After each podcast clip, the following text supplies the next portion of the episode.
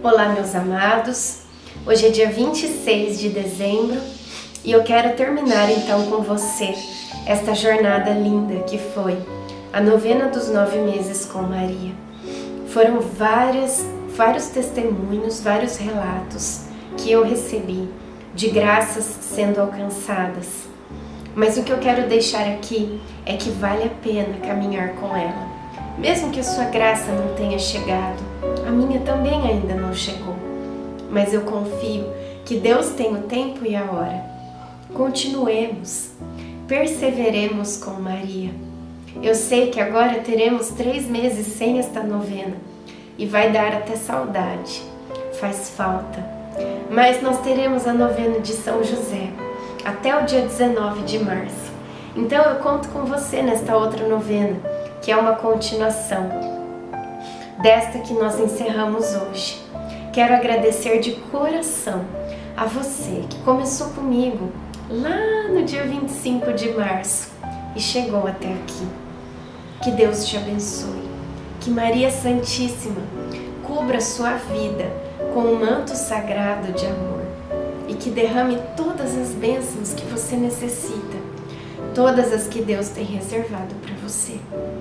Muito obrigada a você que foi minha companhia nestes 276 dias juntos aqui neste canal.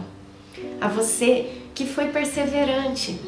Também quero agradecer a você que começou no meio, que não estava lá no primeiro dia, mas que nos encontrou aqui no canal e continuou conosco.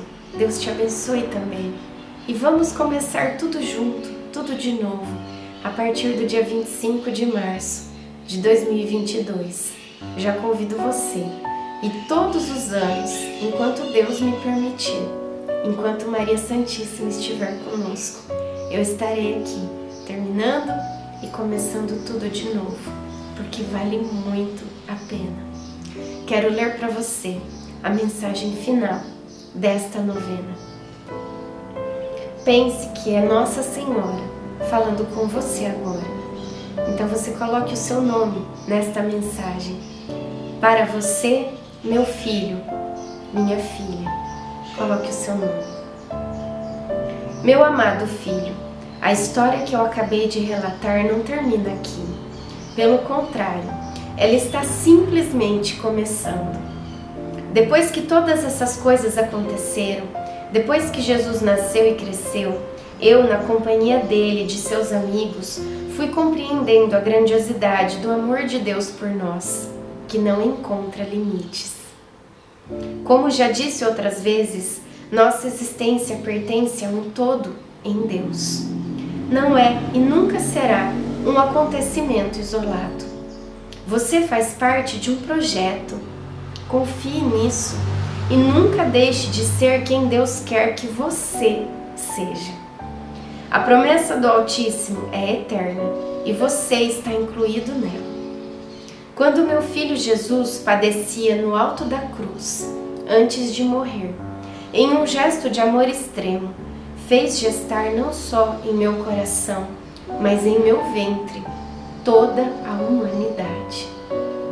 Ao receber João o discípulo amado como meu filho, Jesus me revelava que eu havia me tornado mãe de todo o gênero humano.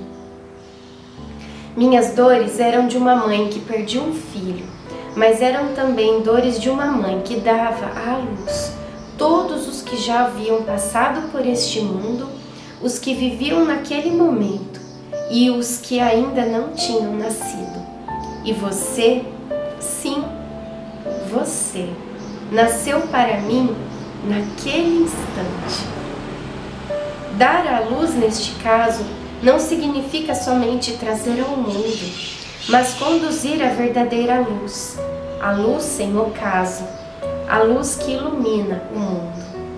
Minha função é e sempre será conduzir todos os meus filhos à luz eterna que é Jesus. Jesus o confiou como meu filho porque ele sabe por experiência própria que eu jamais o abandonarei. Eu o amo, velei por você desde o momento em que você ainda não existia para o mundo, mas já existia para mim. Velo por você em toda a sua vida e velarei até o último suspiro que você der, para poder abraçá-lo e dizer: Tomemos posse do reino preparado para nós, antes de todos os tempos. Então o conduzirei a Jesus. Não deixe que nada, nem ninguém, o afaste de mim. A pior dor para uma mãe é a distância de seus filhos. Você pode não perceber, mas minha presença é constante. Enquanto você dorme, eu acaricio seus cabelos. Eu já o livrei de muitos males e continuarei a livrar. Eu o amo e sempre o amarei. Obrigada por fazer comigo esta novena, este advento. Sua mãe, Maria.